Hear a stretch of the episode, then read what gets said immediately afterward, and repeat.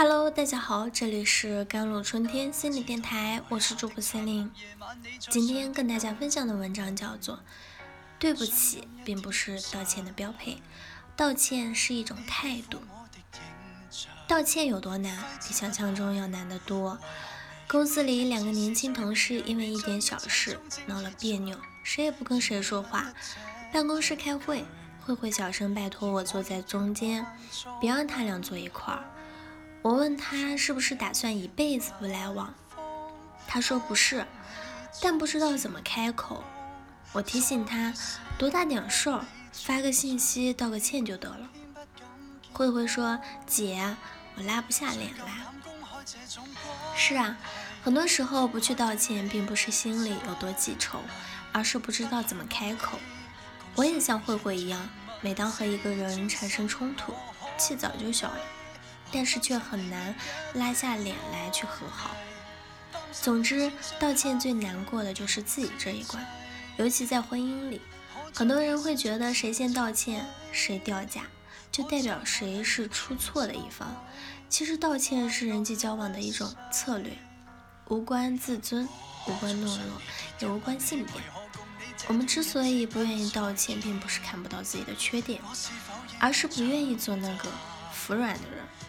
但事实却是，人越是表现的高自尊，恰恰是越是不自信的表现。有个朋友上班时与一侧的车后视镜蹭了一下，而原因就是另一侧的公交车临时变道，隔着玻璃他也能感受到隔壁车男司机的破口大骂。他深呼吸一口气，摇下车窗时，司机还在喊叫说。对不起，他说我车技不好，希望没能影响到您今天的心情。说罢，男子摇摇头，说算了算了，就赶紧开着车走了。他说能感觉到男司机面对道歉有些措手不及。假如这个朋友摇下车窗来跟对方理论，姑且不说他会不会吃亏，起码一天的好心情都没有了。可见。道歉的人内心才更强大、更自信。一个人的优先道歉会让另一个人停下来看向自己没做好的地方，而当对方都僵持不道歉时，他们眼里全是对方的不好，可想而知关系会有多恶劣。对不起，并不是道歉的标配，道歉是一种策略。最重要的不是方式方式，而是态度。尤其是夫妻之间，婚姻生活中难免会出现磕磕绊绊的，并不是一定要说谁先说对不起，而是遇到问题时能够制造台阶，促进彼此的缓和。在《亲爱的客栈》里，刘涛和王珂因为经营方式闹别扭，王珂对他一顿数落。事后，他也意识到自己的不对，但还是放下面子。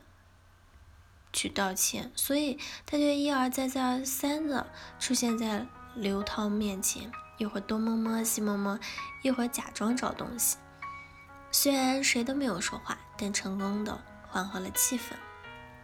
其实，所谓道歉，不是非要语言上承认谁对谁错，不过就是给冲突一个化解的机会。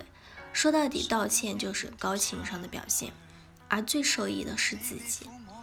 有个父亲为女儿心力交瘁，青春期的女儿喜欢逃学、抽烟、喝酒、纹身、逛酒吧，总之就是个不良的少年。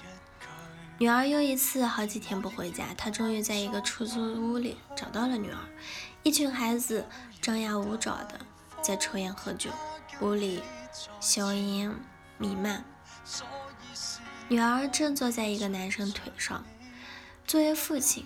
唯一的女儿变成了现在这个样子，他只会觉得头皮发麻，双手颤抖，恼羞成怒地呵斥道：“你给我出来！”